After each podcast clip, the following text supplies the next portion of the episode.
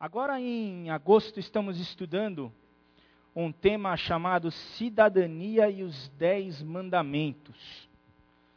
Já falamos, o pastor Carlos Macorde já falou, o pastor Leandro já falou, o pastor Guilherme já falou, o pastor Sidney já falou. E hoje à noite a gente vai continuar neste tema. Os Dez Mandamentos eles foram dados por Deus para o povo de Israel quando eles estavam ali no deserto, quando eles tinham acabado de sair do Egito. Eles haviam saído do Egito e estavam indo para a terra de Canaã. E naquele momento, Deus dá os dez mandamentos para o povo, junto com várias outras leis, vários outros mandamentos. Na verdade, foi naquele momento que Deus estava dando as leis todas para aquele povo, como se fosse uma constituição. Da mesma forma como nós brasileiros temos a nossa constituição, os outros países têm a constituição de leis. Cada um deles, Deus estava ali, dando as leis para o seu povo. E as leis, elas são muito importantes para qualquer país, para qualquer nação e qualquer sociedade. Porque sem lei é muito difícil você conseguir viver em comunidade. As leis elas são extremamente importantes para que a sociedade possa viver em paz, possa ter harmonia, possa realmente ter uma comunhão e possa ter um país ali. E as leis, as constituições, então, elas são fundamentais para todos os povos. E o povo de Israel estava sendo formado ali naquele momento. Ele era um povo que era escravo, e quando ele estava escravo ali no Egito, ele estava debaixo das leis do Egito. Então eram as, as leis daquele outro povo que na verdade eles acabavam seguindo. E como o povo estava sendo constituído ali, Deus deu as leis para o povo dele, da forma como ele queria, uma constituição e leis conforme o pensamento de Deus tinha para aquele povo. E como vimos há algumas semanas, o pastor Carlos Macorde nos falou que o alvo da lei dada por Deus era fazer o homem amar melhor é fazer cada um de nós sermos pessoas melhores. Sermos melhores esposos, melhores mulheres, melhores cidadãos, melhores vizinhos, melhores pais, melhores filhos. É fazer de cada um de nós melhores pessoas. E Deus deu os mandamentos para preparar Israel para entender o que era amar. Para preparar Israel para a chegada de Jesus que viria dali um pouco de tempo. Jesus, que é o amor perfeito de Deus. A lei existe para que a gente perceba quando o amor está bem e quando o amor está mal. E hoje à noite nós vamos falar um pouco sobre o mandamento não furtarás ou não roubarás, que é a mesma coisa. E o que é um furto? O que é um roubo? É tirar aquilo que pertence a outra pessoa sem o seu conhecimento ou consentimento desta pessoa. E este é um mandamento meio óbvio, ele é simplesmente isso: não furtarás. E ele é meio óbvio porque intrinsecamente dentro do homem está lá dizendo: olha, pegar do outro alguma coisa que não é minha, simplesmente tomar ou roubar, não é certo. E nós vemos em diversas culturas, em diversos lugares, que o homem sabe em seu íntimo que pegar aquilo não é certo. Não é certo. Mas por que, que foi necessário e é necessário que exista uma lei desta forma? E o mandamento é não furtarás, mas depois você pode pegar no próprio livro ali é, do Êxodo, e fala assim diversas formas do que aconteceria se a pessoa roubasse. Quem roubar e se for pego precisa devolver o dobro daquilo. E tem todas as regras do que deveria ser feito para aquelas pessoas. Mas por que, que é necessário que as leis sejam dadas ali? Porque a gente vê em Marcos 7 que do interior do coração humano vêm todos os males. Então, Marcos 7, versículo 21, diz assim: Pois do interior do coração dos homens vêm os maus pensamentos, as imoralidades sexuais, os roubos, os homicídios, os adultérios, as cobiças, as maldades, o engano, a devassidão, a inveja, a calúnia, a arrogância e a insensatez. Então, por causa do coração pecaminoso do homem, tudo isso acontece. E por causa do pecado, o coração do homem, ele é extremamente corrupto. E mesmo sabendo que não deveria fazer algumas coisas, ele vai e faz. E é interessante pensar que roubo tem muito a conexão, ou está muito próximo da corrupção. E quando nós falamos em corrupção, é alguma coisa que nós, brasileiros, sabemos muito bem o que é. Não é verdade? Nós vivemos em um país onde a corrupção é algo que está dentro da nossa sociedade. É algo que faz parte de nossa sociedade. Além disso, a impunidade é muito grande. E é como se fosse uma espiral negativa onde a corrupção gera a impunidade, que gera corrupção, que gera impunidade, e a gente fica dentro de tudo isso. É um sistema bem complexo e um sistema complicado. E quando a gente olha para tudo isso e vemos que nós moramos neste meio, nós pensamos: será que tem como a gente viver de uma forma correta dentro de tudo isso? Será que dá para fazer alguma coisa diferente dentro de tudo isso? E é algo tão grande que muitas vezes nós nos sentimos impotentes. A cultura em que vivemos é uma cultura em que a corrupção está lá, está no meio. E o brasileiro sempre se pergunta: nossa cultura é assim, qual vantagem eu levo nisso? Não importa muito se é certo ou se é errado, mas se eu for levar alguma vantagem, eu vou fazer. Eu me lembro, há um tempo atrás, eu fui fazer um intercâmbio na Inglaterra para aprender inglês. E depois de um tempo que eu estava lá, eu fui viajar um pouco pela Europa e eu acabei indo para a Suíça. E eu não lembro exatamente que cidade que eu estava, mas eu precisava pegar um trem. Era um bondinho pequeno que eu ia de uma cidade a outro lugar.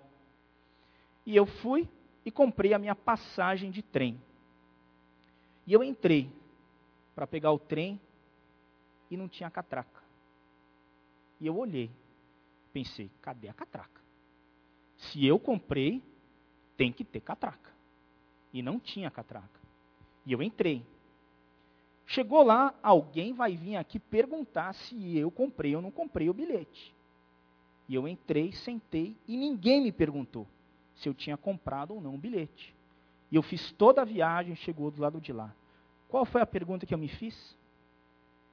Para que, que eu comprei o bilhete? Como bom brasileiro, a gente pensa assim, não é verdade?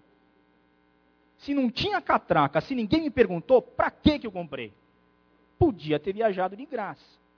Sei lá, deve ter custado três reais, quatro reais. Mas por que, que a gente pensa desse jeito? Porque a, gente, a nossa cultura é assim.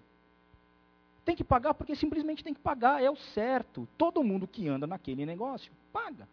Então é assim que funciona. Mas a nossa cultura não diz isso. A gente vive num local e a nossa cabeça vem de uma forma tão grande que, se eu for levar alguma vantagem com aquilo, talvez eu faça, mesmo que não seja lá muito certo. E por que isso? Porque do fundo do coração humano nascem todos os males. E eu me lembro também uma outra experiência onde estávamos em nosso pequeno grupo e teve uma moça que estava chegando ela, ela não era crente, ela não era convertida, e ela estava chegando junto com o namorado, e era época de é, declaração de imposto de renda, né? Início do ano, aquele negócio e tal, vai declarar, não vai, como é que é? E a gente falava assim, a gente vai declarar e pronto, é isso que tem que fazer e acabou. E ela vem de uma família onde o pai é empresário, e o pai é relativamente bem sucedido. Ele é um empresário de uma indústria de, de fios e cabos, ele, ele é realmente bem sucedido dentro do negócio dele, ganhou bastante dinheiro. E ele olhava, olhava para a gente e falava assim, mas vem cá, vocês não vão botar nada mais, não? o país é, o governo é totalmente corrupto e assim, não, é certo fazer, a gente já tem o desconto na folha e acabou e a gente faz e pronto, acabou. E ela ficou olhando e falou assim, mas eu não conheço ninguém que faz isso. Para quê? Para que que vocês fazem? Não precisa. Eu só sei que eu não penso muito nisso não, eu simplesmente faço e pronto. Porque se a gente for pegar e ficar pensando, realmente a gente consegue relativizar muita coisa. Mas simplesmente a gente vai e faz. E faz o que é certo. E a verdade é que nós estamos rodeados por tudo isso. Rodeados por corrupção, rodeados por roubos de diversos tamanhos. A gente não vai abordar muito aqui a questão do roubo da pessoa do lado, porque dificilmente eu acho que aqui, alguém aqui hoje à noite vai tirar uma arma e roubar o carro do outro, quer dizer, isso é muito óbvio. Mas existe esta questão da corrupção que faz parte da nossa vida, que aí não é tão óbvio assim. Muitas vezes é muito sutil. E a gente está no meio de tudo isso. Mas a gente olha e pensa: será que esta é uma realidade só nossa? Será que é só o brasileiro que passa por isso? Será que é só você e eu que está no meio disso tudo? E eu gosto muito de pegar algumas histórias da Bíblia e ver como que elas podem nos ensinar hoje em dia. As histórias da Bíblia elas são excelentes exemplos de vida e a gente realmente aprende muito com elas. Não são só as crianças que aprendem com histórias, nós adultos também. E Jesus era um baita contador de história. E ele sabia que o homem aprende com as histórias. E a época em que Jesus viveu também era uma época extremamente injusta. Também era uma época em que existia uma grande corrupção no meio. E uma figura que existia naquela época era o publicano. O quem era o publicano? O publicano era o cobrador de impostos. O Novo Testamento traz mais ou menos 22 vezes essa palavra publicano, então mostra que ele era alguma coisa importante, ele aparecia realmente dentro da sociedade. Então, como eu disse anteriormente, o que, que era um publicano? Ele era um coletor de impostos ou uma pessoa da alfândega, uma pessoa que trabalhava nas fronteiras do país. E ele trabalhava para o Império Romano, em favor dos romanos. Então ele era contratado para cobrar impostos para os romanos. E esta é uma profissão que aparece, pelo menos os primeiros relatos desta palavra publicano, 200 anos antes de Cristo. Então era alguma coisa que vinha de antes de Jesus e na época em que ele estava vivendo ali. Era uma figura que fazia parte daquela sociedade. Agora, ser cobrador de impostos em si não tem problema algum. Na teoria, todo mundo tem que pagar imposto e alguém tem que cobrar, certo? Para a sociedade, para o governo poder existir. Mas o que ocorre é que o sistema, desde o princípio, estava sujeito a abusos. E era um sistema corrupto. E todos os relatos que a gente tem mostram que os publicanos, desde o início, eles se inclinaram à extorsão e ao mau uso do dinheiro público desde o início. Nós não estamos contando a história do Brasil. Nós estamos contando uma história de mais de dois mil anos atrás, aonde o pessoal que fazia coleta de imposto extorquia a população em geral. Quando o excesso era muito grande, a justiça ia lá e tinha uma intervenção. Mas nem sempre era assim. E a reputação dos publicanos era muito ruim. O chefe dos publicanos normalmente não era uma pessoa daquela região. Ele poderia ser um estrangeiro. Mas o, quem cobrava realmente o imposto normalmente era alguém daquela região. Então imagina comigo na cabeça do judeu ele estava é, com o Império Romano acima dele, ele estava dominado pelo Império Romano, E essa dominação era uma dominação militar, mas era principalmente econômica. E ele tinha que pagar esse imposto para alguém que estava dominando ele. E um cara que muitas vezes tinha crescido com ele era aquele que cobrava o imposto dele. E o publicano, ele tinha a obrigação de cobrar um tanto para o governo romano. Por exemplo, cobrar 20% de imposto. Só que ele não cobrava 20, ele cobrava 30, cobrava 40, cobrava 50. E esta diferença ficava para ele. Ele tinha o salário dele e tinha a extorsão da população como um todo. Esta questão, então, de corrupção e roubo, ela vem de muito tempo da humanidade. Não é somente hoje.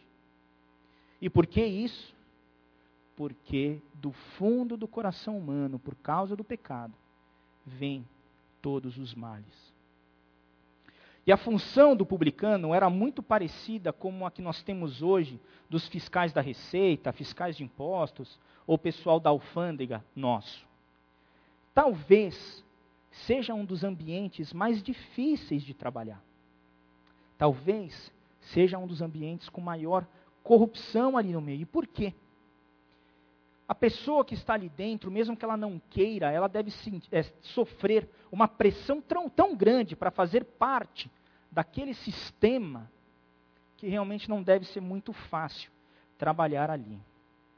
Eu me pergunto se eu realmente conseguiria trabalhar em um ambiente deste. Eu agradeço muito a Deus, porque todos os trabalhos que eu tive foram sempre trabalhos em empresas muito grandes aonde eu era protegido pela própria estrutura da empresa. Eu me lembro quando o meu primeiro emprego, eu trabalhei na 3M, aquela indústria né, americana, e eu fui trabalhar em vendas. E logo no início a gente tem aquele treinamento de ética, e foi deixado muito claro: a 3M não participa de nenhum tipo de esquema. Se em algum momento você tiver alguma coisa disso, você levanta e vai embora. Não é melhor perder um negócio do que participar de alguma coisa desta forma. E na verdade era única, porque se eu participasse sem consentimento da empresa e fosse pego, eu seria demitido. Então eu estava protegido pelo sistema da empresa que eu trabalhava. Mas eu sei que nem com todo mundo é assim. Eu tenho diversos amigos empresários e eu sei que não é a vida tão simples desta forma. Lembro-me quando eu estava com o pastor Sidney em um pequeno grupo que a gente ia de vez em quando também, tinham alguns empresários. E uma das coisas que vira e mexe eles falavam, eles falavam assim, vira e mexe tem um fiscal que aparece aí para olhar um negócio que não existe e de novo está o cara lá. Então, a vida nossa também não é assim, 2 mais 2 é igual a 4 e pronto, acabou, porque é uma vida complexa. E eu me lembro também quando estávamos há um tempo atrás com o Ziel, ele estava aqui com a gente conversando. Ele falava assim para a gente: olha, os problemas humanos, eles são complexos. E não dá para você tratar simplesmente de forma linear. Você tem que ter uma abordagem sistêmica. Que é o que a gente tem falado tantas vezes. Pastor Sidney fala isso, Pastor Carlos fala isso, Pastor Barcelos fala isso.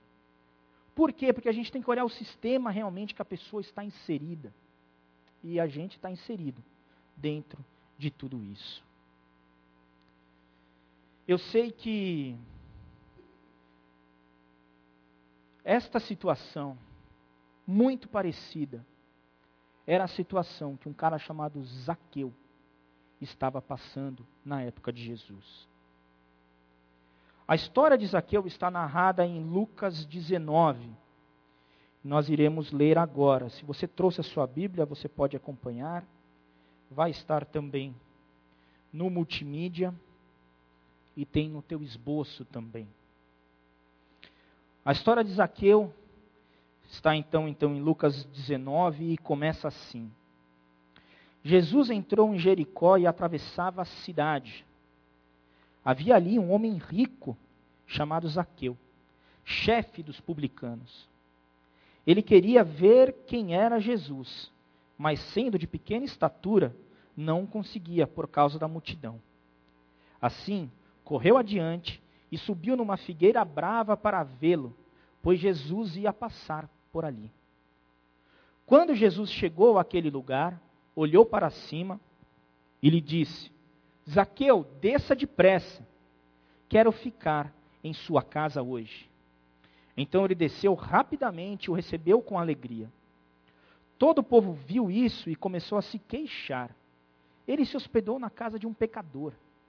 Mas Zaqueu levantou-se e disse ao Senhor: Olha, Senhor, estou dando a metade dos meus bens aos pobres. E se de alguém extorquir alguma coisa, devolverei quatro vezes mais. Jesus lhe disse: Hoje houve salvação nesta casa, porque este homem também é filho de Abraão. Pois o filho do homem veio buscar e salvar o que estava perdido. Quem era Zaqueu? Zaqueu era um homem rico, ele era chefe dos cobradores de impostos. Zaqueu era uma pessoa bem-sucedida em seu trabalho e na sua profissão. Ele tinha várias pessoas trabalhando para ele e era responsável pela coleta dos impostos na cidade de Jericó e na região ali de Jericó. Nós não sabemos muito mais do que a vida de Zaqueu do que foi falado nesse trecho mas eu acho que a gente pode pensar um pouco imaginar algumas coisas ali da vida dele. O que nós sabemos é que ele era rico e que ele trabalhava para o governo. E como eh, cobrador de impostos, ele também extorquia o povo ao seu redor. Ele vivia conforme a cultura que ele estava inserido, a cultura que era daquela região dele. E qual será que foi a história de Zaqueu. Será que Zaqueu teve pais ricos? Ou será que ele foi um cara que trabalhou e construiu a riqueza dele do seu próprio trabalho? Quais foram e eram as ambições de Zaqueu?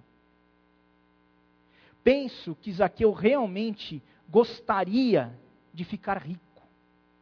Ele, desde criança, devia olhar para aquelas pessoas que tinham muito dinheiro e falado: ah, eu quero chegar lá. Eu vou ganhar dinheiro. Ele queria ter casas grandes, ele queria ter muitos bens. Se fosse hoje em dia, ele ia falar: Eu quero andar de carro importado. Eu quero morar numa mansão. Eu quero conhecer a Europa inteira e viajar para Miami todo mês para poder fazer umas comprinhas. E isso tudo era muito atraente. E ele deve ter trabalhado bastante para conseguir chegar aonde estava. Eu imagino os jogos políticos que Zaqueu teve que fazer. Que ele era chefe dos cobradores de impostos. Quantas pessoas ele não teve que comprar? Quantas pessoas ele não precisou extorquir ao longo de sua vida? Mas ele conseguiu. Ele chegou lá. Ele era rico. Ele tinha tudo o que os seus olhos gostavam. E ele vivia conforme os padrões da sociedade em que ele estava inserido. Mas havia alguma coisa dentro de Zaqueu que dizia para ele que aquilo não estava bom. Alguma coisa dentro dele falava o seguinte: Zaqueu, esta vida não é boa. Porque a pessoa que ela vive fazendo mal, ela sabe em seu íntimo, opa, tem alguma coisa errada. E daí a gente vem o segundo ponto aqui da história de Zaqueu, que a vida dele não trazia paz. A vida que ele levava, apesar de ser extremamente confortável, apesar dele ter muita coisa boa, não era uma vida que deixava ele tranquilo. Alguma coisa dentro dele dizia para ele que não estava certo. E a gente pode ver isso pela simples frase que Zaqueu queria ver quem era Jesus. Jesus, nesse momento, ele já era famoso. Esse encontro com Zaqueu acontece um pouco antes de Jesus ir para Jerusalém, ser preso e ser crucificado. Então quer dizer que o ministério de Jesus já estava mais ou menos ali nos três anos. Então já, Zaqueu já tinha ouvido falar bastante de Jesus. Ele já tinha ouvido do, eh, falar do que Jesus havia feito, da importância que ele tinha dado para mulheres, os milagres que Jesus tinha feito, tantas pessoas que tinham mudado de vida com um encontro com Jesus. E ele queria ver aquela pessoa. Ele queria ver aquele que se dizia o Filho de Deus, aquele que se dizia um Messias prometido. Zaqueu queria estar com ele. E ele pensou: será que eu posso vê-lo? Será que eu posso falar com ele? Será que ele vai olhar para mim? Será que ele vai se preocupar com tudo isso que eu fiz? Será que essa vida que eu tenho de extorquir, de corrupção, de roubo, será que mesmo assim ele vai se importar comigo? Isaqueu foi. Isaqueu chega e a multidão estava lá, um cara baixinho. Não conseguia ver. E eu fico imaginando a população em volta falando assim: ah, agora você quer vir aqui, Isaqueu. Agora que eu vou dar uma cotovelada em você mesmo e você não vai ver de jeito nenhum. Isaqueu olha para cima, vê uma molecada na árvore e fala: boa ideia, mas já tem gente lá. Como é que eu faço? Jesus vinha vindo, Zaqueu falou: Eu vou correr lá na frente e vou ficar na árvore lá na frente. E eu vou conseguir ver quem é Jesus. E ele vai e sobe na árvore. E imagina a cena: Jesus chegando, olha para cima e tem um cara em cima da árvore. E o que Jesus vê? Jesus olha nos olhos de Zaqueu e vê o quê? Vê um homem com muita vontade de ver quem é Jesus. Ele vê um homem desesperado para ver Jesus. E nós vemos o terceiro ponto aqui: que Jesus se importa com Zaqueu. Quando Jesus chegou àquele lugar, olhou para cima e lhe disse: Zaqueu, desça depressa, quero ficar em sua casa hoje. Quando Jesus olha para cima e vê aquele homem e diz isso para ele, ele dá um sentido diferente para a vida daquela, daquele cara. Quando ele olha nos olhos de Zaqueu e diz: Zaqueu, eu quero ficar na sua casa hoje. Vamos almoçar juntos. Me paga um almoço, Zaqueu.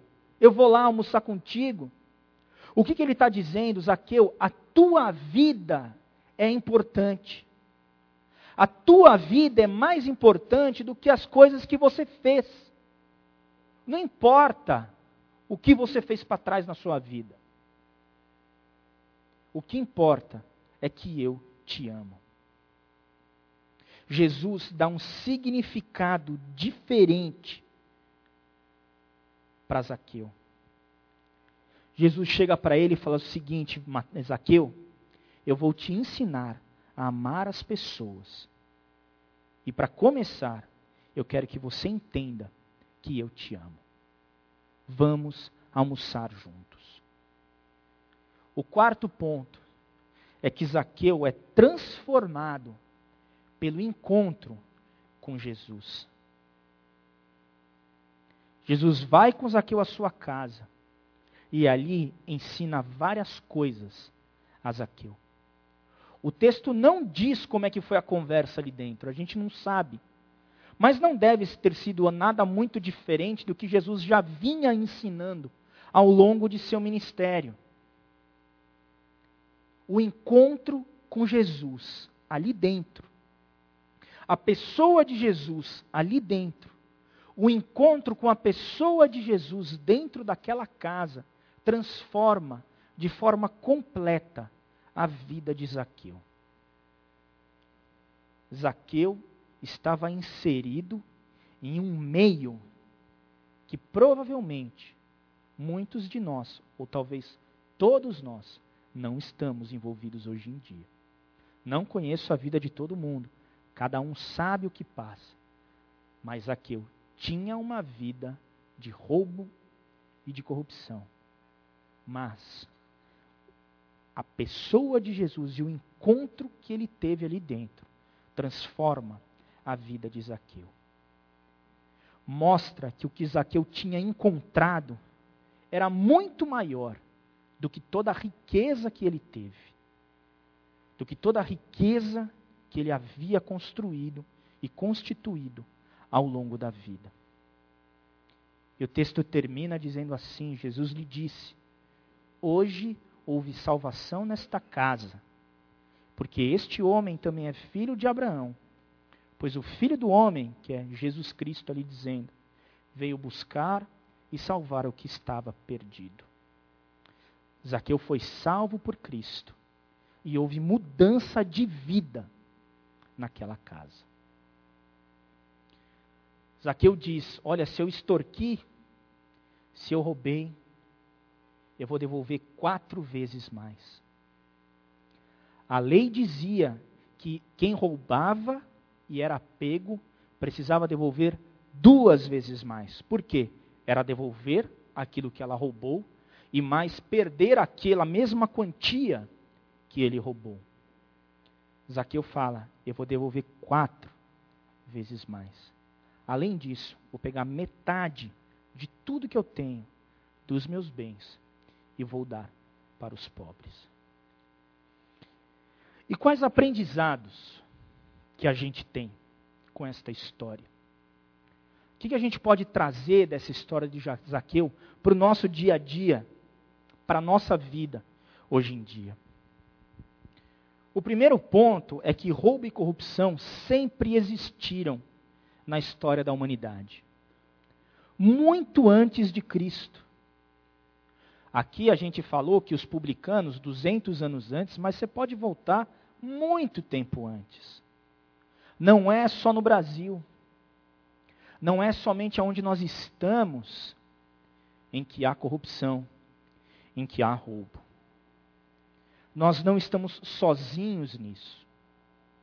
E nós, como povo de Deus, não estamos sozinhos numa sociedade desta forma. Temos os nossos amigos um ao outro e também várias e várias outras pessoas ao longo da história. Segundo aprendizado que nós temos é que o meio em que vivemos não é desculpa para agirmos de forma errada. Não é porque nós moramos aonde moramos e o país, o Brasil, é o país do jeitinho, que você precisa dar um jeitinho em tudo na sua vida. Zaqueu agia daquela forma, pois era assim que todos agiam. E para ele estava tudo bem. Mas a partir de um encontro com Jesus, ele muda de atitude e ele muda de vida. Eu me lembro de uma amiga minha que trabalhava como representante comercial e vendia muito bem. Uma baita vendedora. E o mercado foi se corrompendo, se corrompendo, se corrompendo, até que chegou um momento que ela não conseguia vender sem pagar para os compradores, sem dar a famosa bola. Eu sei que ela chegou para mim e falou assim: Fernando, eu não aguento mais. Isso está acabando com a minha vida. Só que se eu não der, eu não pago minhas contas. Eu sei que ela resolveu mudar de carreira e mudar de vida. E hoje tem uma carreira totalmente diferente. Ela cuida da saúde, da saúde de pessoas. E Deus abençoou ela nesta mudança de vida. Como eu falei anteriormente, as questões humanas, elas são complexas. Ninguém está dizendo que é fácil, que é tranquilo, que é sossegado. Muitas vezes na minha vida, eu ouvi pastores chegando e falando assim: é muito melhor você é, falir o seu negócio, mas pagar todos os impostos, do que eu não vou dizer isso. Porque cada coisa é de um jeito e cada um sabe o que passa. Mas é muito diferente você ter um negócio e dizer o seguinte: se eu pagar todos os meus impostos, eu vou ter que mandar 50 pessoas embora, e você não pagar todos os seus impostos para fazer compra em Miami. São coisas totalmente diferentes. Deus fala com cada um de nós para sermos corretos, para sermos íntegros, para sermos justos em um mundo que não é justo. Mas não é mesmo. Eles mataram Jesus.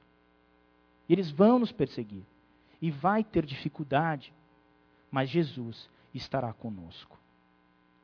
O meio em que nós vivemos não é desculpa para agirmos de forma errada. Terceiro ponto.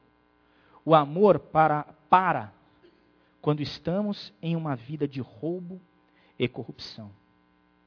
Como todos os outros mandamentos. Os mandamentos estão lá para que o nosso amor não pare. Deus não deixa de nos amar, mas o fluir do amor dele para em nossa vida. E a gente para de amar outras pessoas. Algo dentro de nós nos diz: não está certo. Quarto ponto. Jesus ama cada um de nós e quer nos dar uma vida correta.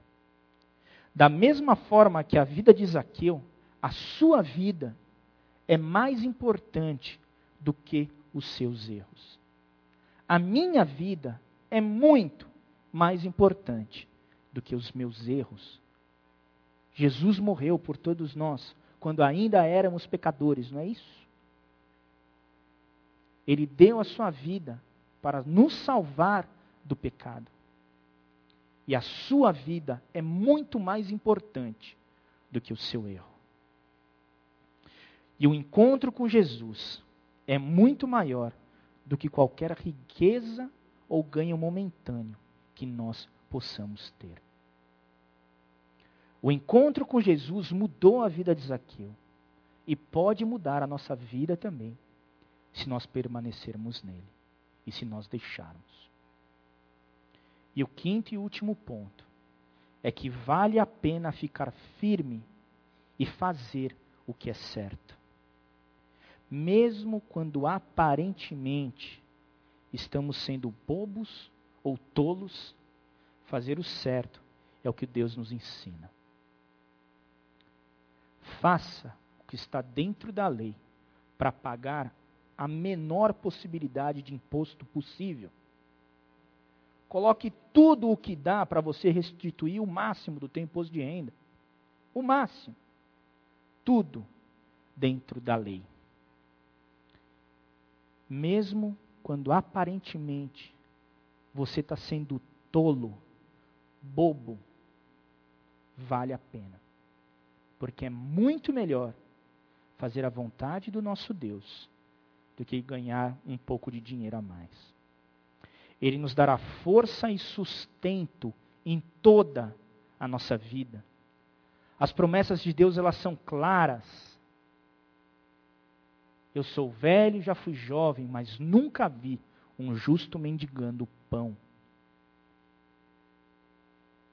Deus diz: por que, que você se preocupa com o que você vai ganhar, com o que você vai vestir, com o que você vai comer? O Pai do céu sabe que você precisa de tudo isso. Buscai, pois, em primeiro lugar o seu reino, e todo o restante, ele diz, todo o restante será acrescentado na minha e na sua vida. O justo viverá pela fé. E é pela fé que nós vivemos.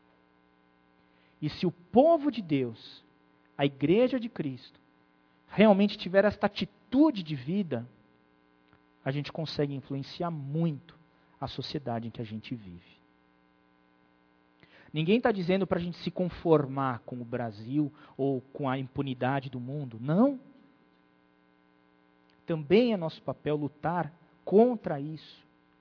Lutar a favor do bem, a favor da justiça. E é isso o que nós podemos fazer na força de Cristo. Amém? Vamos orar? Pai, nós te agradecemos muito pela bondade que o Senhor tem com cada um de nós. Te agradecemos muito porque nós somos teus filhos e somos teu povo. Te agradecemos muito porque a maldade, a corrupção, tudo isso existe, Pai, mas vai acabar. E nós podemos ter segurança, esperança em Ti, sabendo que somos mais do que vencedores, Pai, porque o Senhor venceu o mundo. Somos gratos porque temos vida eterna em Ti e não precisamos nos preocupar com tudo isso. Nós podemos, Pai, simplesmente viver a Cristo, descansar em Cristo e depender dele para as nossas vidas. Eu te peço muito para que o Senhor dê direcionamento, dê sabedoria para cada um de nós, Pai, para que possamos cumprir a tua palavra, que possamos fazer aquilo que o Senhor tem nos falado. Que teu Espírito Santo nos guie dia após dia, momento a momento, para que tenhamos, Pai, a vida eterna que já habita em nós. Em nome de Jesus Cristo, nosso Senhor e Salvador, que nós oramos. Amém.